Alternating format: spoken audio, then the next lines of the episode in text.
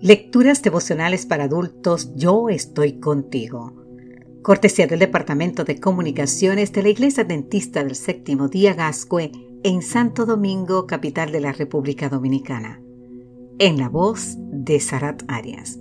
Hoy, 7 de agosto, luz resplandeció sobre ellos.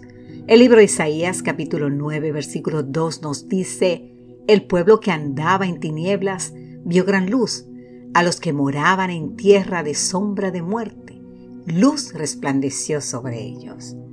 Tras la guerra de cesión entre los hijos del rey Salomón, la tierra de Israel se dividió en dos partes, el reino de Israel en el norte y el reino de Judá en el sur. La parte norte tenía como capital a Samaria y la capital del reino del sur era Jerusalén. Esas dos regiones también eran conocidas como Galilea en el norte y Judea en el sur. Históricamente la parte norte nunca fue bien valorada. Por ejemplo, Salomón le regaló a Irán, el rey de Tiro, 20 ciudades en Galilea. Y cuando Irán las vio, no les gustaron, así nos dice Primera de Reyes capítulo 9 versículo 12.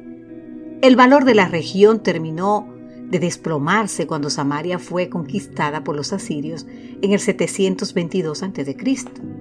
Una gran parte de los israelitas fueron llevados cautivos y la tierra fue repoblada por gente de Babilonia, de Cuta, de Abba, de Hamat y de Sefahamaí.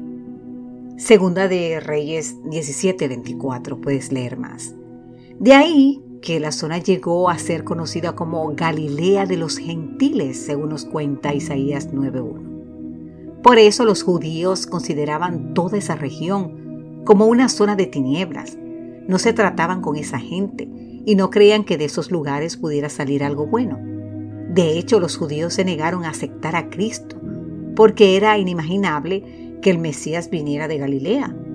Puedes ver el libro de Juan, el capítulo 7. Y Natanael se preguntaba, ¿de Nazaret puede salir algo bueno? San Juan 1.46. Querido amigo, querida amiga, lo maravilloso es que a esa zona de oscuridad se le prometió, el pueblo que andaba en tinieblas vio gran luz.